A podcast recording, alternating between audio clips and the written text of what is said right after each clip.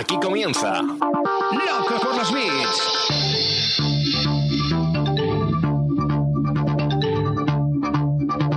El podcast de e-commerce y marketing online de Emiliano Pérez Ansaldi.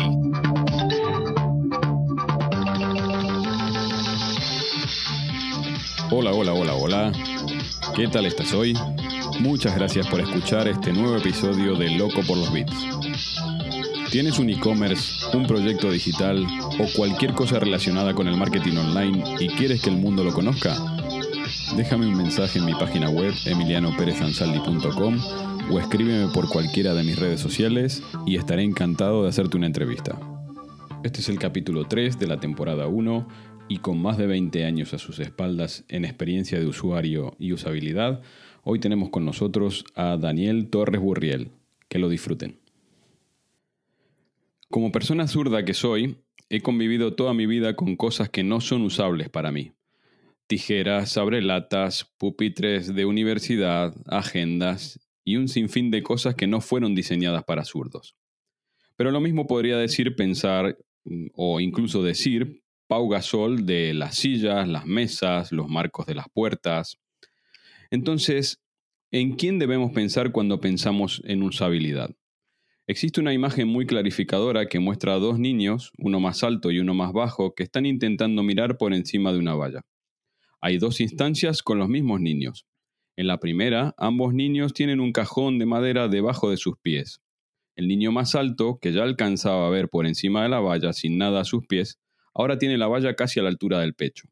Sin embargo, el niño más bajo, aún con el cajón en los pies, no logra, no logra ver por encima de esa valla. Al pie de esta imagen se lee igualdad. En la segunda instancia, el niño más alto no tiene cajón debajo y los dos cajones los tiene el niño más bajito ahora. Y por supuesto, ahora sí, los dos niños pueden ver por encima de la valla. Al pie de esta segunda imagen se lee la palabra equidad. Hoy, en este capítulo de Loco por los Bits, tenemos a uno de los especialistas más reputados de España y me atrevería a decir de Hispanoamérica en usabilidad o UX, como se le conoce en el mundo de Internet. Y como UX significa experiencia de usuario, quiero que él nos cuente en qué se debe enfocar un especialista de UX y cómo se priorizan esas necesidades de cada una de las personas para no dejar fuera a nadie. Hay muchos espacios de interacción que nos podemos encontrar en Internet y por eso es que es tan importante la usabilidad. Bienvenido a Loco por los Bits, Daniel Torres Burriel. ¿Cómo y dónde te encuentra al grabar este episodio? Muy buenas, pues muchas gracias. Eh, fíjate, me encuentro en, en, la habitación de mi casa donde, donde trabajo, va a hacer pronto ya un año. Eh, y estoy, pues bueno, pues hoy hay un día muy, muy soleado, muy frío, pero, pero muy soleado. Y no sé, ahora mismo hay, digamos que es una mañana, una mañana resplandeciente, ¿no? Ideal para, para compartir un rato hablando de, de usabilidad y experiencia de usuario. ¿En dónde geográficamente, Dani? ¿En Zaragoza? Eh, estoy en la ciudad de Zaragoza ahora mismo, sí, eso es. Bien, son, son bastante parecidas, eh, Valladolid y Zaragoza. Incluso dicen que nos usan de testing de, nuevos productos, ¿no? Yo, siempre escuché que, digamos, el, idioma castellano, eh, que podríamos eh, calificar como el que mejor se habla, o el, prototipo del idioma castellano, estaba en Valladolid. Es una cosa que descubrí ya con, con, muchos años, ¿vale?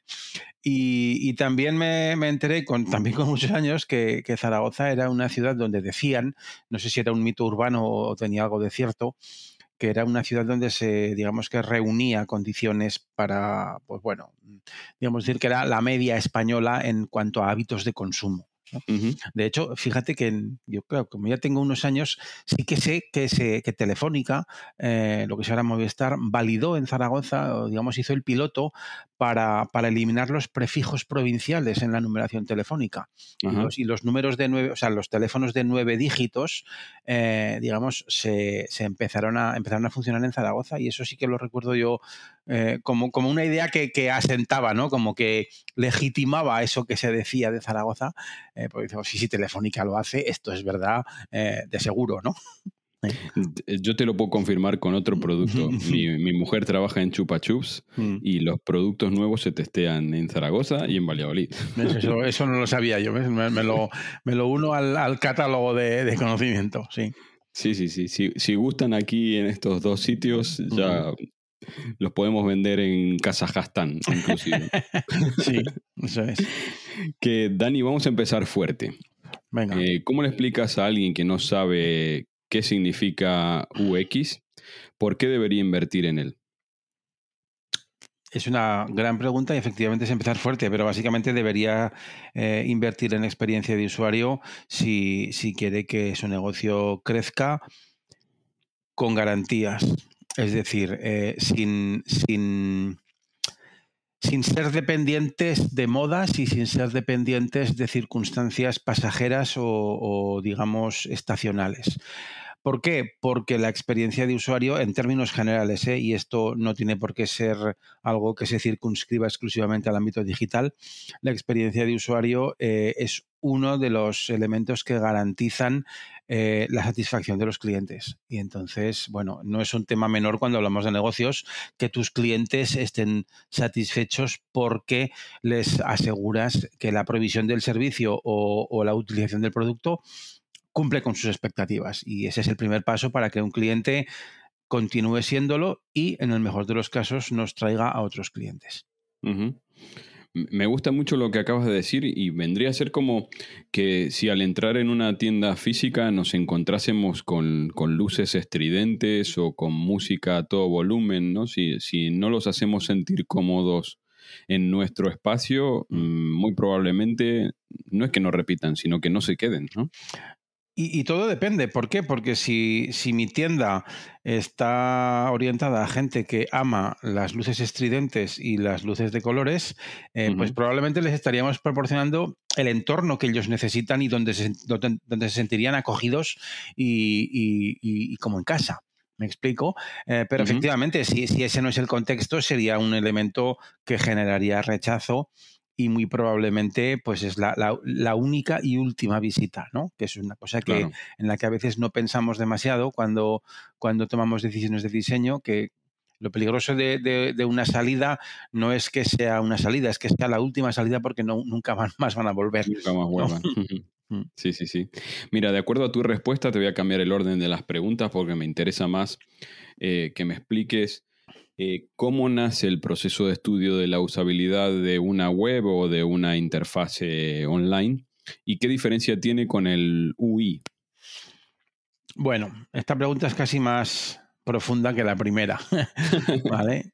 Em, porque ¿cómo nace? Bueno, pues nace, eh, no, te sabría dar una, una en el, desde la perspectiva del por qué, me imagino que sería una cuestión de ensayo-error. Si hablamos desde la perspectiva metodológica, evidentemente el proceso de construcción de diseño de cualquier artefacto, ya sea digital o ya sea físico, eh, arranca por un entendimiento eh, de, las necesidades de los usuarios para los que se está diseñando. ¿De acuerdo? Entonces, imagínate, pues no sé, un, teléfono. Un teléfono móvil o, más aún un teléfono fijo de los que ya casi no quedan. Eh, bueno, pues mm, hay una necesidad que debe cubrir, que es la necesidad de comunicación. Eh, y eso es evidente. ¿De acuerdo? Un teléfono fijo de los de cable tenía unas circunstancias de contexto que, bueno, que determinaban su diseño. ¿Por qué? Pues porque ese teléfono tenía que tener un, cable conectado primero a la, vía de comunicación, segundo, un cable que proporcionase electricidad, eh, o dos cables o uno que hiciese las dos cosas, con lo cual, pues bueno, eh, la distancia o la, longitud del cable determinaría eh, la libertad de movimiento del teléfono. En fin, una serie de cuestiones de naturaleza y de contexto que determinan el producto. Entender todo esto eh, y luego también entender las necesidades de los usuarios eh, determina el diseño y la construcción de cualquier artefacto, de cualquier artefacto. Eh, entonces, bueno, mm, a partir de ahí, imagina que hay un proceso en el que, el nivel de dependencias es amplísimo, pero es un proceso de trabajo, un proceso metodológico que nos lleva a, pues, a diseñar artefactos o productos que estén alineados con las necesidades de los usuarios. Cómo sea ese producto final, el aspecto estético, el aspecto final que tenga, eh, eso es la user interface, eso es la interfaz de usuario. ¿De acuerdo? Eh, pero todo el proceso de entendimiento del contexto del negocio, del usuario, de las necesidades, del momento temporal, es decir, hay, cosas que hoy, en 2021, eh, damos por, en fin, que entendemos que son by default, que, son, que tienen que ser así porque son siempre así, pero hace 10 años eran un valor añadido y eran algo circunstancial o especial hay una evolución también en, todo esto, con lo cual, bueno, hay esas, esas, dos serían las grandes diferencias entre, entre un concepto y otro. Hay una fase de entendimiento muy profundo de varias facetas, personas, necesidades, contextos y luego eh, la, interfaz, es decir, el, elemento de comunicación con el ser humano. Ahora con el ser humano, mm, dentro de un rato con las máquinas, ¿eh? pero el elemento de comunicación con, el ser, con el ser humano, eh, pues es la interfaz de usuario. Eh, no se me ocurre una forma más rápida de, condensar todo esto. No, no, sí, sí, se entendió. Y en el proceso este de entendimiento del usuario, eh, ¿qué, pasos intervienen? ¿Es solamente observación holística? ¿Hay encuestas? ¿Hay hmm. entrevistas? Eh, ¿qué, se hace en este paso, en este paso anterior a la definición de, como decíamos, la interfaz de usuario? Yo te voy a responder con algo que, respondo. Cierto es que lo respondo eh, cuanto más mayor me hago, ¿vale? Pero creo que, creo, que es, creo que es procedente. Pues mira, el primer elemento es que todo depende del presupuesto disponible. ¿Vale? ¿Por qué? Me, pues encantó eso. Porque esto es aplicar el principio de realidad. Es decir, em, elementos metodológicos que tomamos prestados de las ciencias sociales para poder desarrollar un, pues un proceso que nos, que nos, lleve al entendimiento del usuario, del contexto y de la situación temporal, eh, tenemos muchas herramientas. Hay eh, desde la observación, eh, observación participante, grupos de enfoque, entrevistas en profundidad, en fin, cuestionarios, todos los cuantitativos, en fin, herramientas metodológicas hay muchas, muchísimas. El presupuesto es limitado siempre, en el, caso de que exista presupuesto, ¿no? Entonces, hago un poco de broma con esto, pero, pero en fin, eh, tecnología, tanto metodológica como, como operativa, tenemos afortunadamente muchísima, muchísima. Eh, depende absolutamente, primero, eh, insisto, y no es broma, del presupuesto disponible y en función de lo que nos permita el presupuesto, pues bueno, de la consecución de los objetivos. Es decir, que no siempre se parte del mismo conocimiento del usuario, del negocio y del contexto, con lo cual, en función de lo que haya que validar o de lo que haya que, eh, digamos, investigar, eh, pues necesitaremos una aproximación metodológica u otra. Entonces, ya sé que con esto no te estoy dando ninguna receta, pero es que no hay recetas. No, no, no, claro. No, no hay recetas. Pero, pero sí que yo creo que si aplicamos el principio de realidad, y creo que esto es muy necesario para, para que nadie mm, llegue al ámbito profesional y, se frustre porque, hostia, es que no tengo presupuesto para hacer esto, es que nadie invierte. Bueno, pues, pues tenemos que hablar de eso primero y tenemos que convencer a quienes toman decisiones para que todo esto está muy bien, pero esto hay que pagarlo, ¿no? Eh, entonces te diría eso, te diría que, que, técnicas y herramientas tenemos muchas, afortunadamente la tecnología disponible en el cloud hoy en día nos facilita enormemente el trabajo y sí que es cierto que la optimización presupuestaria es mucho más eh, abordable ¿eh? en ese sentido, pero, pero necesitamos tener un, tener, tener, un terreno de juego de recursos para poder, para poder abordar esta fase de trabajo. Em, ahora sí viene la pregunta que tenía antes mm. y que me parece que quedaba mejor en este orden. Eh, de acuerdo a lo que estás diciendo, ¿qué porcentaje de conversión le otorgas a la usabilidad en relación al reconocimiento de marca? O sea, lo que estamos diciendo, ¿no? Si una marca es súper, súper conocida, podría decir, ¿para qué voy a invertir yo en usabilidad si a mí me conoce todo el mundo mm. y me va a comprar eh, así le ponga todas las trabas del mundo mm. dentro de mi web? Yo te diría que no, o, yo por lo menos no conozco, no, no, soy capaz de darte una cifra, ¿vale? En ese porcentaje. ¿Por qué? Pues porque intervienen muchos factores. Intervienen muchos factores. Eh, esto me lo, fíjate, me lo contaba a mí. Es un debate un debate no, una anécdota personal, ¿no? Un peluquero que tenía yo, en fin, cuando vivía con mis padres en el barrio donde vivíamos, pues yo bajaba cada tiempo a cortarme el pelo. Y un peluquero muy hablador, ¿no? Como todos. Que me cuestionaba cada vez que era una conversación como recurrente, ¿no?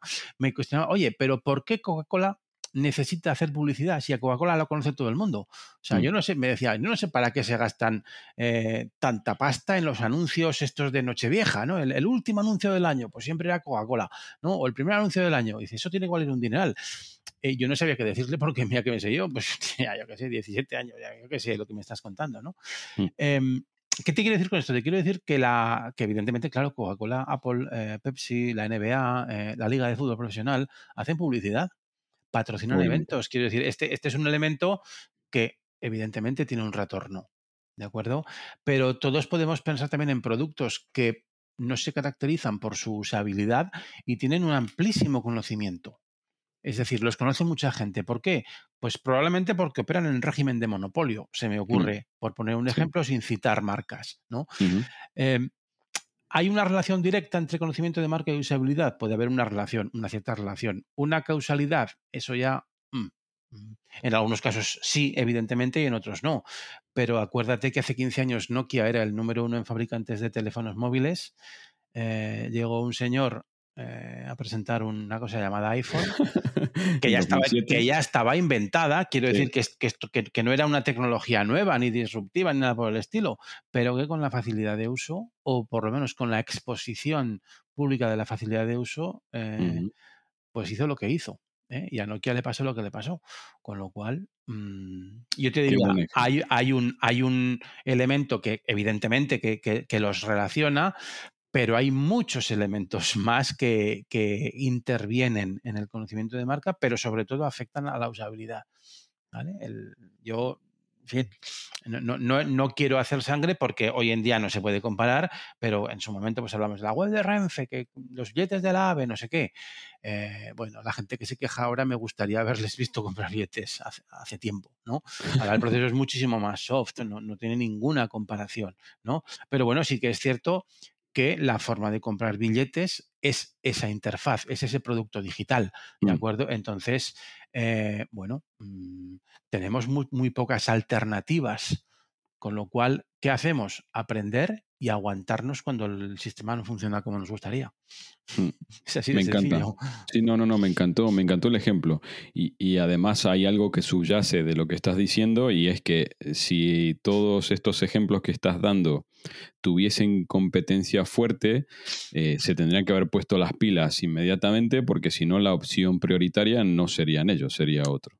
Al menos es lo que la teoría eh, nos, Exacto. in- nos invita a pensar. ¿eh? Sí, yo sí, sí. No, no, vamos, yo de futurólogo cero, pero, pero la teoría nos, lleva a pensar en que eso debería ser así, efectivamente. Exacto. Sí, sí, sí, sí. Em, se habla mucho ahora, no sé si coincidirás conmigo, se habla mucho de grow hacking. Eh, ¿No crees que es una forma molona de llamar a un proceso evolutivo de usabilidad? Lo es, pero si eso ayuda a que más gente hable de ello, si eso ayuda a que más gente se interese en ello, si eso ayuda a que todas las disciplinas que hay alrededor se desarrollen, sean invertidas, existan eh, gente que apueste por ello, que existan presupuestos, escuelas de formación y, y una industria, bienvenido sea. Si solamente cambiando un nombre, en fin, yo me cambio el nombre yo. Me, Ujú. me- me- me parece bien, ¿no? no creo, además creo que es, es razonable.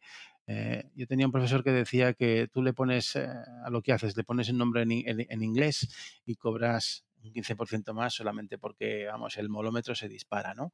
Pues, bueno, bromas aparte, yo de verdad te lo digo, ¿eh? Ahí, aquí sí, sí que me ha cambiado el criterio con el tiempo y, creo que yo doy la bienvenida a ese tipo de, de- iniciativas, por mucho que, se trate de hacer lo que hacía no sé quién en ese momento. Bueno, pero está bien, pero siempre todo el mundo, ha- eh, con el paso del tiempo hay aportaciones, hay aportaciones que son discutibles, pero hay otras muchas que son casi siempre son aportaciones en positivo y que, oye, pues ayudan a que una disciplina o un tipo de tareas se desarrolle para el bien común.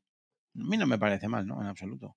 Sí, no, a ver, vamos a, vamos a aclarar que el grow hacking incluye más cosas que no son solamente usabilidad, Sí, ¿no? sí, sí, por supuesto. los procesos de CRO, los procesos de performance y demás, Sí. pero bueno, mm, Pero, podríamos pero quiero decir, pero, pero en ese tipo de, en ese tipo de concepción, em, Bueno, pues es lo que te digo, si eso atrae a más personas a, unos territorios que van a poder ser desarrollados, oye, atraer personas es atraer talento.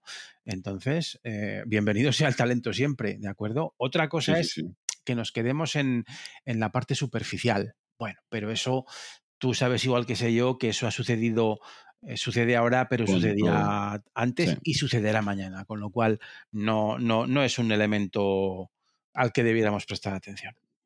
Sí, sí, sí. Me viene a la cabeza lo de Internet 2.0, 3.0, 4.0. Eso es, eso es. el MP4, ¿te El MP4, el MP5, en fin, cosas que, bueno, pues está bien, no pasa nada. Mm. Em, Dani, eh, hay una cosa que me, que me, llamó mucho la atención eh, y es el crecimiento durante la pandemia de, del market share de, de la gente compradora y casi compradora neta online. ¿Sí? O sea, mucha gente de, una edad, mm, digámoslo así, avanzada, que nunca había comprado online, se ha incorporado como comprador habitual en e-commerce. Eh, ¿Qué handicaps tienes identificado de estas personas que no estaban acostumbradas a, comprar online? Eh, ¿Y qué crees que la gente normal o en la gran mayoría de plataformas eh, no se están tomando en cuenta. ¿Qué necesidades tiene esta gente como para que definitivamente le demos la bienvenida como nuevos compradores online y que se queden? Mm. me haces unas preguntas que tienen una carga de profundidad impresionante. Yo te diría que el, primer elemento, o sea, yo, el primer riesgo que yo identifico en esto, esto que tú me estás contando es así, es cierto, y nos ha sucedido no solamente en ese aspecto, ha sucedido en muchos ámbitos de nuestra vida diaria. Nos hemos visto obligados eh, en 24 horas a cambiar pautas de comportamiento que pensábamos que nunca podríamos llegar a cambiar y en 24 horas las hemos cambiado y no ha pasado nada. Y eso yo creo que es una buena noticia. ¿vale? Nos hemos dado cuenta que si todos a la vez dejamos de coger el coche, eh, pues deja de haber contaminación en las ciudades. Por ejemplo, todos nos hemos dado, y además son cosas que ya sabemos, lo que pasa es que nunca nos hemos imaginado que podíamos llegar a hacerlo. Todos sabemos que si dejamos de salir a la calle, la naturaleza continúa su, su, vida y esto que veíamos animales por las ciudades y cosas de ese estilo, ¿no? Bueno, pues ¿qué esperábamos? Que dijera, ah, no, la ciudad, aquí no entro. no, los ciervos, pues en fin, los jabalíes van a su aire, ¿no? Eso está bien. Y evidentemente, mm, si no pensábamos o no estimábamos que, bueno, si no podíamos ir a comprar, la gente compraría por Internet, no sé qué estábamos pensando. Eh, vivimos en otro mundo, si pensábamos que eso no iba a suceder. Eh, ¿Cuál es el riesgo que veo yo aquí? Fíjate que no tiene que ver con tecnología, pero sí con experiencia de usuario. Me da mucho miedo que las empresas de logística no sean capaces de absorber el reto y la oportunidad que tienen de aquí en adelante. Hmm. Buena eh, observación. esa es para mí una de las claves. Y en segundo lugar, me da mucho miedo que las empresas que prestan servicios y venden productos no entiendan y no pongan manos a la obra, eso quiere decir presupuesto, y, te estoy hablando de experiencia de usuario todo el tiempo, ¿eh? no mm. entiendan la importancia que tiene una excelente atención al cliente. Una excelente atención al cliente. ¿Para qué? Para que, oye, no me, llega, no me ha llegado el paquete, ha llegado roto, me ha llegado tarde, es que ese problema, claro que sabemos que es de, de, la empresa logística, pero no se lo podemos, eso, eso, no es una excusa. Me explico, no, no, podemos empujar al cliente y decir, no, mira, es que esto es correos, ¿no? Que, o seguro, tal. No, no, perdona. Si tú has comprado aquí, tienes que hacerte mm. responsable. Ya, ya discutirás con tus proveedores cómo arreglas lo que no funciona bien, ¿vale? Eh, y todo esto me preocupa porque, pues porque creo que la gente que ha probado aprobado el, el, comprar por Internet y antes no se lo planteaba como una pauta, digamos, habitual o normalizada, eh, no lo va a abandonar. Es que no lo va a abandonar, es que mucho más cómodo. Exacto, exacto. De acuerdo, mm. entonces, y esto se, lo perfeccionaremos y, en fin, que los movimientos que suponen un avance eh, tienen rozamiento, tienen fricción, pero siempre eh, terminamos teniendo mejoras efectivamente hacia adelante. Mm. ¿no? Me, preocupa eso, me preocupa que el tema de la logística es, es, crítico en el comercio electrónico, es crítico, y eso forma parte de la experiencia de usuario. Eh, pues buenas integraciones, procesos fluidos y demás. Eh, y luego el tema de la atención al cliente. Mira, ya que me alabas las preguntas, te voy a alabar las respuestas porque me das pie y, me, me, haces eh, acordar de cosas. Y con esta respuesta que me has dado, me hace acordar a que mm, Mercadona en, en plena pandemia cerró su tienda y dijo, mira, yo no estoy capacitado en este momento para dar un buen servicio a través de mi web. De hecho, creo que las palabras del señor Roche fueron literalmente, nuestra tienda online es una mierda. Correcto. y dijo, no tengo, no tengo gente eh, para, para satisfacer esta demanda, la web no funciona como yo quiero y la cierro y se acabó. Eh, a, algunos le podría parecer que eso es una locura, pero mm, tiene mucho que ver con lo que acabas de decir, ¿no? O sea, tenemos que tomar en cuenta mm. Mm, toda la experiencia de usuario en general y satisfacer la demanda en condiciones. Claro, porque, porque es que además no hay, no hay otra. Pero en fin, esto quienes en el mundo de los industriales, esto lo saben ya. Quiero decir que aquí que los de Internet somos, que decir, los de Internet, yo aquí me incluyo, ¿eh? eh nos creemos que hemos inventado el mundo y no hemos inventado, no hemos inventado nada. ¿eh? Y, somos un poco, pues bueno, vamos de graciosos, pero, pero la gente de la industria, la gente de la distribución, todo esto lo sabe, lo conoce.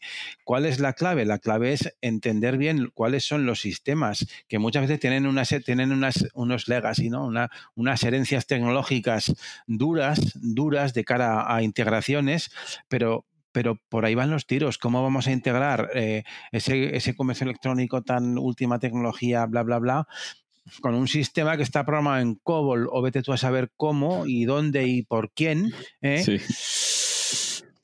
Para mí hay, una de las claves, por ejemplo, ¿no? para que todos los procesos sean mucho más smooth, mucho más transparentes, mucho, sin, llevar los problemas de gestión o de organización al usuario, porque el usuario ni lo sabe ni le interesa, él quiere su producto y ya está. Entonces no, no hay mucho más debate, ¿sabes? Me parece más interesante el debate pedagógico de por qué hay que cobrar los gastos de envío me parece mucho más interesante desde la perspectiva pedagógica que contar, no, porque el sistema no permite. Ah, eso, es el problema de la gente de, tecnología y la gente de tecnología tiene que arreglarlo, punto. Eh, pero hay temas eh, que, pudiesen facilitar mucho más la logística, eh, la logística, llegando incluso a hablar de las condiciones laborales de las personas que trabajan en logística. bueno, pues para que los procesos sean eficientes. Eso creo que es mucho más interesante que, que, en fin, a veces nos enredamos en chorradas que no tienen ningún tipo de recorrido. Sí, sí, sí, cosas que tienen justamente lo que decíamos, tienen nombres eh, en inglés y parece que son mucho más importantes que, que la persona que te trae el paquete te trate de, manera educada y tú a él y que no pretendas que un domingo a las 8 de la noche te entreguen un paquete. exactamente, exactamente. Em, no sé si lo sabes, pero hay un, papel enorme como de 50 por 40 que dice que soy licenciado en publicidad y diseño. Sí. Y debido a ese papel tengo algunas cosas incorporadas con sangre y mucho esfuerzo en la mente. Eh, eh, muchas de ellas tienen mucho que ver con las leyes de la Gestalt. ¿sí?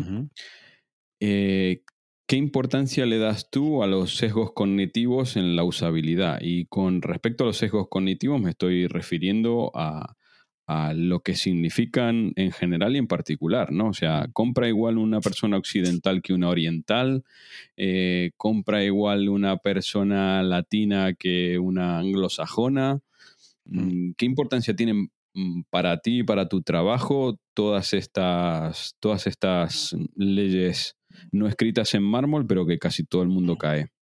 Mira, yo te diría dos cosas. La primera, aquí dos comentarios. Uno, eh, esto que tú comentas eh, pone de manifiesto la tremenda importancia de eh, una formación de calidad en los ámbitos que tienen que ver con la construcción, con el diseño de producto digital. ¿De acuerdo? Nadie duda nadie pone en duda que para optar a un puesto que tenga que ver con la gestión del diseño en, me lo invento porque esto lo, pues lo, yo lo conocí, ¿no? Con Carmena en el Ayuntamiento de Madrid, eh, alguien que maneje, que gestione y que dirija el diseño de una ciudad, no el, diseño entendido el diseño gráfico, visual, la imagen de una ciudad, ¿no? Nadie pone en duda que tiene que tener una, en fin, una titulación, además de una experiencia, unos méritos y demás, pero una titulación hay duración, pues, en fin, como nadie pone en duda, pues que una persona que maneja las torres de alta tensión de no sé qué, pues tendrá su ingeniería industrial o del tipo que sea, ¿no? Eh, pero en diseño digital todo vale. parece que todo vale. ¿Sabes por qué? Porque, y esto es un legacy horroroso de los primeros tiempos de Internet en España, pero es perfectamente exportable. Como no todo el mundo era capaz de escribir HTML, eh, oye, ¿sabes escribir HTML? Ven para aquí que tú vas a diseñar. Eh, los procesos de contratación eran así. Yo fui contratado así en su momento. ¿Me explico? Entonces, eh, hace muchos años, en mi descargo. ¿Qué sucede? Que hemos continuado en buena medida sin una barrera de entrada y, y, entonces la formación necesita tener grados de solidez importante. Con lo cual, ¿qué quiero decir con esto? El entendimiento, conocimiento profundo, demostrable de, bueno, toda la, toda la digamos, base teórica en el ámbito del diseño es necesario, yo diría, es obligatorio, es conveniente, porque es que es bueno para el negocio. ¿De acuerdo? Y por otro lado, y esto me lleva al tema de los sesgos cognitivos o cualquier otro elemento teórico que esté vinculado directamente con la disciplina del diseño de producto. Y por otra parte me lleva al territorio de la investigación, del, ahora lo llamamos user research, ¿no? Pero la investigación con usuarios. Efectivamente, si yo, ahora nos hemos dado cuenta, ahora quiero decir, en 2020, 2021 nos hemos dado cuenta eh, que tener equipos que no son diversos no facilita la construcción de productos que atiendan todo tipo de necesidades. Pues pues bienvenidos al mundo. Mm, eh, nos hemos dado cuenta ahora, pero ¿qué sucede? Es que si no aplicamos eh, procesos de investigación mm, y aún, y aplicándolos, ¿eh? pues tenemos muchas probabilidades de caer o digamos de, estar... ¿cómo se dice? Bias driven, ¿no? De, de, construir productos que estén gestionados o estén dirigidos por nuestros sesgos. ¿De mm. acuerdo? Pues tenemos que hacer investigación, meterla en los procesos de diseño del producto y necesitamos una formación solvente y rigurosa para que las personas que se dediquen a esto tengan conocimientos teóricos al menos suficientes como para, en fin, que haya eh, cuestiones que no se sometan a debate, sino que ya las sepamos cuando empezamos a trabajar. Exacto. Eh, al menos eh, sería un paso muy grande hacia adelante que se tengan en cuenta porque se, van a encontrar con ello, eh, quiero decir. Son herramientas, son herramientas, digamos, no son skills, ¿eh? o sea, es que no hablo de skills, o sea, son herramientas que hacen mucho más fuerte a, una persona que va a trabajar en esta disciplina. Sí, sí. Lo hablábamos fuera de micro antes, ¿no? Es decir, eh, hay a mucha gente, yo creo que la gran mayoría de nosotros eh, nos gusta el teletrabajo, pero tiene unos inconvenientes que tampoco se pueden pasar por alto. Y a lo mejor hay personas a las cuales no les gusta, por el motivo que sea, ¿eh? no les gusta el teletrabajo porque se sienten aisladas, porque no logran avanzar, porque no, no tienen conducta de, de trabajo autónomo. O sea, todas estas cosas eh, hay, que, hay que tomarlas en cuenta. Sí, sí. Tomarlas en cuenta y si, y, y si es necesario ponerles remedio. Es decir, pues, oye, eh, si no sabemos teletrabajar, necesitamos aprender a teletrabajar. Ser consciente de ese gap. Eh, nos permite por lo menos poder empezar a arreglarlo, ¿sabes? Entonces, tener un, un entendimiento profundo. Es que en cualquier disciplina, en cualquier materia, ya sé que este comentario es muy de boomer, pero es que es lo que hay, ¿sabes? O sea, eh, hay gente que, por ejemplo, eh, por ponerte una referencia bastante actual, pues Javier Cañada eh, últimamente pues tiene muchas apariciones públicas en las que comparte contenidos que relacionan el diseño con San Agustín, hmm. con Santo Tomás de Aquino, con eh, el diseño, bueno, pues todas las escuelas europeas, el, la, relación entre el protestantismo, el calvinismo, el catolicismo, con el ámbito del diseño, los usos y costumbres, los patrones culturales.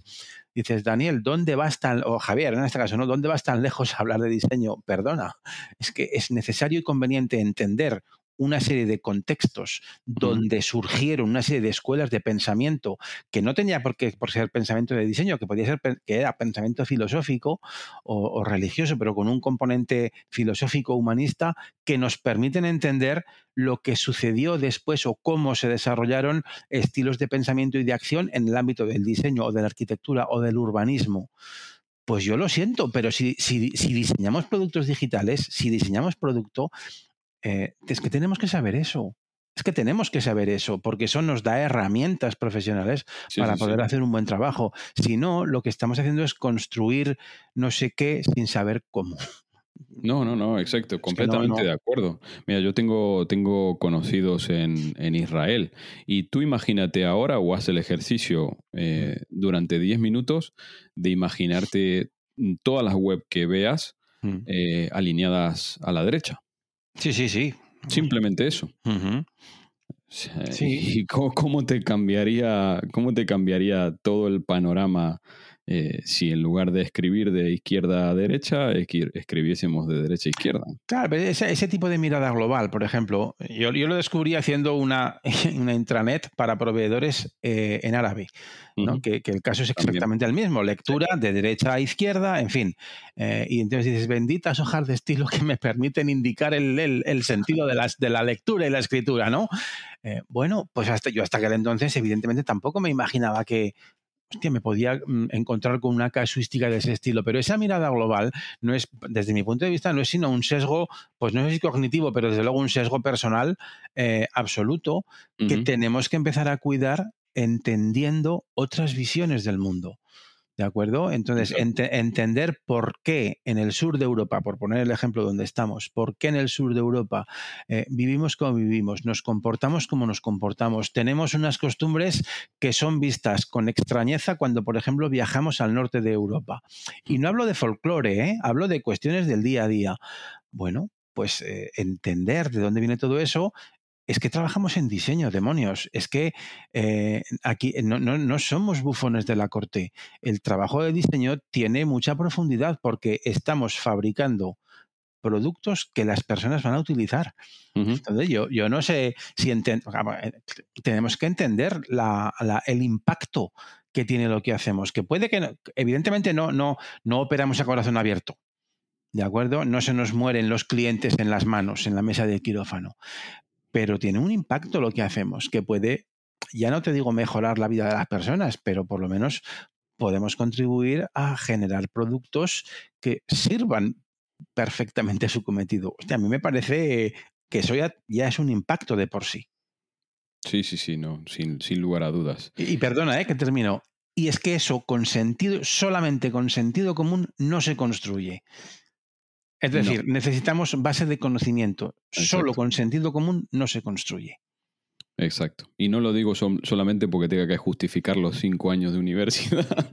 No, no, pero si da igual, eh, el conocimiento consíguelo donde sea. Sí. Que yo no voy, yo no voy a hacer una, en fin, la universidad. no, no, lo sé, no, no, eh, que no, no. Si la, la, cuestión no es esa, la cuestión es que eh, no sirve con. No, es que he hecho un bootcamp de tres semanas. Ya. Dale. Sí, sí, sí. Siguiente, siguiente pregunta.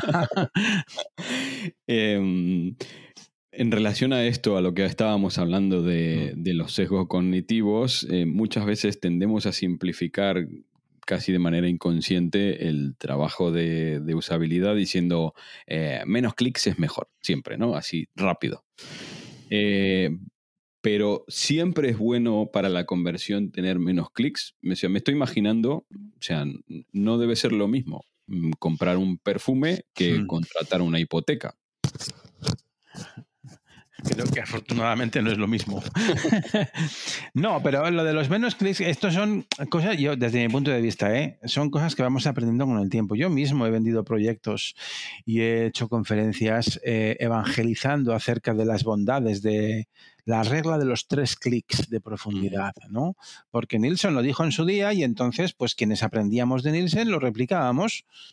¿De acuerdo? Y no se trataba un tema de, no tener criterio, había un tema, pues, de, de, digamos, de seguir al maestro.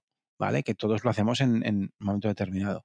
¿Qué sucede con el paso del tiempo? Y no es el paso del tiempo, es la acumulación de estudios, la acumulación de datos, el conocimiento más o menos científico de la realidad sobre la que trabajábamos, nos ha demostrado que la relación directa entre conversión y pocos clics, por ejemplo, no es tal o no tiene por qué ser tal. Hay elementos que tienen que ver con el contexto, con la motivación, con la estacionalidad, con el dispositivo. en fin, hay muchísimos factores que intervienen en la conversión y los clics pueden tener un peso, pero ese peso puede ser relativo en función de diversos criterios. Eso es lo que ahora sabemos y, lo que tenemos que tener muy en cuenta y considerar, sobre todo para no alarmarnos ¿eh? y sobre todo para no, para no ser, como se dice, para no ser talibanes ¿no? del tema de los clics. Bueno, es que depende mucho. Eh, depende mucho. Yo recuerdo los primeros estudios de tracking que manejábamos eh, nos permitieron entender, bueno, es que veíamos que la gente hacía muchos clics en todos los, en todos los menús de navegación, ¿no? entonces decimos, no, pues esto la gente lo usa mucho. Oye, pues muy bien. La gente lo usa mucho, muy bien. Bueno, muy bien, ¿no? A lo mejor la gente lo usa mucho porque como no tienen la más perra idea de dónde hacer clic para ir donde necesitan, ¿qué hacen? Pues van por todas partes. y, cuando nos dimos cuenta de que ese cualitativo eh, se cumplía, dijimos, pues a lo mejor no está tan bien eso de que la gente haga clic por todos lados. no, era tan bueno lo que lo que, lo que pensábamos. Bueno, pues vamos aprendiendo, vamos aprendiendo. Es un tema de, es un tema de conocimiento y de, y de consolidación, de recolección y consolidación de datos. Em, Dani, últimas dos. y, la, y la anteúltima es em, casi, casi un, aviso, un, clasificado. Eh, para la gente que le mole esto de la usabilidad y que le interese conocer un poquito más y sobre todo que le interese eh, absorber todo lo que pueda de tu experiencia. Sé que, sé que, bueno, no sé, creo que van como veintipico de ediciones, ¿no? De, del curso de usabilidad. Sí, bueno, del, del nuestro. sí, sí. El nuestro hemos hecho el año pasado la número 40. Jolín, jolín. sí. Me, me, mira, iba a arriesgar a treinta y pico y dije, no puede ser que pase el tiempo tan rápido. Mm. Eh, eso, que, me cuentes dónde, dónde pueden buscar información, dónde lo pueden hacer y, y demás. Y qué es lo que se ve en él. Eh, hablar del curso, es que se ha cortado, se ha cortado un segundo. Bueno, a ver, eh, es, esta es una formación que es atemporal, ¿de acuerdo? Entonces, eh, ¿qué es lo que se puede ver? Básicamente se puede ver todo el, todo el recorrido completo desde la investigación al testeo con usuarios, digamos, de un proceso de trabajo en el que estemos cuidando la experiencia de usuario. ¿De acuerdo? Entonces, sí que es verdad que te reconozco que me da un poco de rubor hablar de, hablar de esto, de un curso mío, contigo, pero, pero, pero en fin, lo que, lo, que, lo que se ve es eso, es el proceso completo eh, para dar una perspectiva digamos, holística de lo que implica el trabajo de experiencia de usuario y para que a partir de ahí, y es ya por eso tiene un componente, es medio, tiene un componente muy, muy líquido, porque cada persona que lo hace puede un poco, como te diría yo, pues puede elegir, puede elegir su camino, efectivamente, ¿no? Eh, ¿Por qué? Pues porque hay muchísimos elementos que son ya pues eh, verticales donde se, donde se podría profundizar, pero eso ya lo hace cada cual eh, con sus tiempos y sus ritmos en fin, buscando un poco la, honestidad de la disciplina, ¿no? Es decir, esto no es una disciplina cerrada, aquí esto no es sota, caballo y rey, no, no hay verdades absolutas, no hay, hay un componente muy importante del depende en términos del contexto de la estacionalidad y de, y de las necesidades de los usuarios y de los objetivos de, los, de los negocios. Entonces, es bueno tener una conocer la caja de herramientas y a partir de ahí aplicarla en función de, lo que nos pidan los proyectos. ¿no? Básicamente ese sería el, resumen. Vale, perfecto. ¿Y, dónde, ¿Y dónde pueden encontrar información? ¿URL? Eh, eh, torresburril.com. Eh, yo siempre he dicho que torresburril.com, a partir de ahí, porque tenemos diferentes marcas y demás, pero en torresburril.com es el, centro de gravedad donde ahí ya pues, contamos lo que hacemos, donde lo hacemos, independientemente del nombre que le pongamos. ¿no? Sí. perfecto. Y la última ya para despedirnos. a ver, ¿cómo te pregunto esto? Tú dale. ¿Cómo te imaginas tu trabajo? Eh? No, el de, eh, no el de toda tu agencia, sino tu trabajo dentro de, digamos, tres, cinco años. Pues mira, eh, a ver cómo te respondo. Si estamos trabajando en presencial, yendo a dar una vuelta por la oficina, preguntar qué tal van las cosas. ¿No? Pues no lo sé, fíjate que en, yo este año 2021, va a ser 10 años que, que, monté el estudio, que monté la empresa. Hasta entonces había trabajado como freelance eh, y anteriormente pues en, en, consultoras, pero, pero sí que es cierto que yo creo que mi trabajo dentro de tres, cinco años va a estar mucho, muy, muy, muy enfocado, eh, no tanto en los proyectos digitales, pero como, más en, las personas y los equipos que hacen posible eh, la gestión de todos estos productos digitales. ¿Por qué? Porque sí que es verdad que con, ya yo llevo 10 años... Eh, dando clase en escuelas de negocios, universidad pública, en mi propio, en mi propio negocio y, y lo que, vamos, y veo que la necesidad eh, y, desde luego el, el, grueso de mi trabajo, no solamente en la formación, sino en la creación y consolidación de equipos dentro de organizaciones para, para, que la experiencia de usuario y todas estas disciplinas eh, no sean un compartimento estanco, sino que, sino que sea una disciplina transversal que pueda ser. El reto está en que, en que los equipos de desarrollo, los equipos comerciales, los equipos de producto, los equipos directivos, eh, digamos, adquieran competencias en, esta, en estas disciplinas para poder, eh, digamos, extraer lo mejor de cada una de sus actividades profesionales.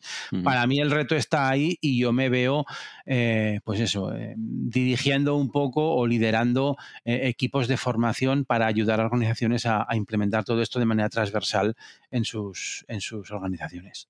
A mí me encantaría, en fin, desde luego yo me veo por ahí. Qué bien, qué bien. Me estaba tratando de acordar quién dijo una frase que es muy, muy buena. Dice, cada año de experiencia que pasa nos acerca más al Excel y menos a otras herramientas. Mira, eh, yo, puedo, yo, puedo, yo, puedo, yo puedo presumir de haber dicho dos, dos frases así un poco arriesgadas en, en sendas conferencias en la CAS, en la Conference Agile Spain. La primera vez que me invitaron a, una conferencia Agile Spain fue en Sevilla y me llevé siete diapositivas con siete diagramas de Gantt. Hubo gente que se fue de la conferencia escandalizados por en un sitio de agilistas sacar diagramas de Gantt. Lo hice pues para provocar, evidentemente. Mm. Eh, y en otra, eh, en Alicante, eh, la edición de Alicante, directamente el consejo para trabajar en experiencia de usuario, aprende Excel aprende Excel porque va a ser la mejor va a ser la mejor herramienta. Hoy en día te diría Airtable o Notion también me sirve, ¿no? Pero bueno, cuando hablamos de Excel ya sabemos a la que nos referimos, nos va a ayudar de manera impresionante a poder gestionar eh, todas estas cuestiones, porque desde luego cuando, y es un ejemplo muy, en fin, muy pegado a la práctica, pero cuando hacemos entrevistas con usuarios para intentar entender un contexto, un modelo de manejo de un producto, de un servicio, eh, la agrupación, organización y consolidación de insights la hacemos con Excel. Con lo cual, mm, Excel, de verdad, eh, Aprende de Excel, por favor. Sin duda. Que Dani, muchísimas gracias eh, por pasarte por loco por los bits. Me ha encantado, me ha encantado la, entrevista, me ha encantado tus, tus respuestas. Eh, tengo apuntadas aquí un montón de, notas que las pondré en las mm. notas del episodio. Muy bien. Eh, eso, espero que la situación nos deje volver a encontrarnos pronto personalmente. Afortunadamente, yo, yo, la ciencia nos lo permitirá, entonces podremos tardar más o menos. Ya sé que todos estamos muy impacientes eh, y es normal, eh, es normal. Que, joder, ¿quién nos iba a decir, verdad? Pero, pero la ciencia afortunadamente nos lo permitirá y deja que te diga que a mí me pasa muchas veces, ¿eh? se me ha hecho muy corto, se me ha hecho muy corta la conversación, significa que ha sido muy intensa y muy entretenida y, de verdad que, he pasado un rato fabuloso hablando de estas cuestiones. Me alegro, me alegro mucho. Te mando un abrazo grande, eh, que sigas bien. Estupendo. Que, el 2021 al menos nos traiga un poco de tranquilidad para poder desarrollar los proyectos eh, que teníamos en mente o que dejamos aparcados en 2020. Así que eso, muchísima suerte y mucha salud para todos. Fabuloso, muchas gracias. Un abrazo.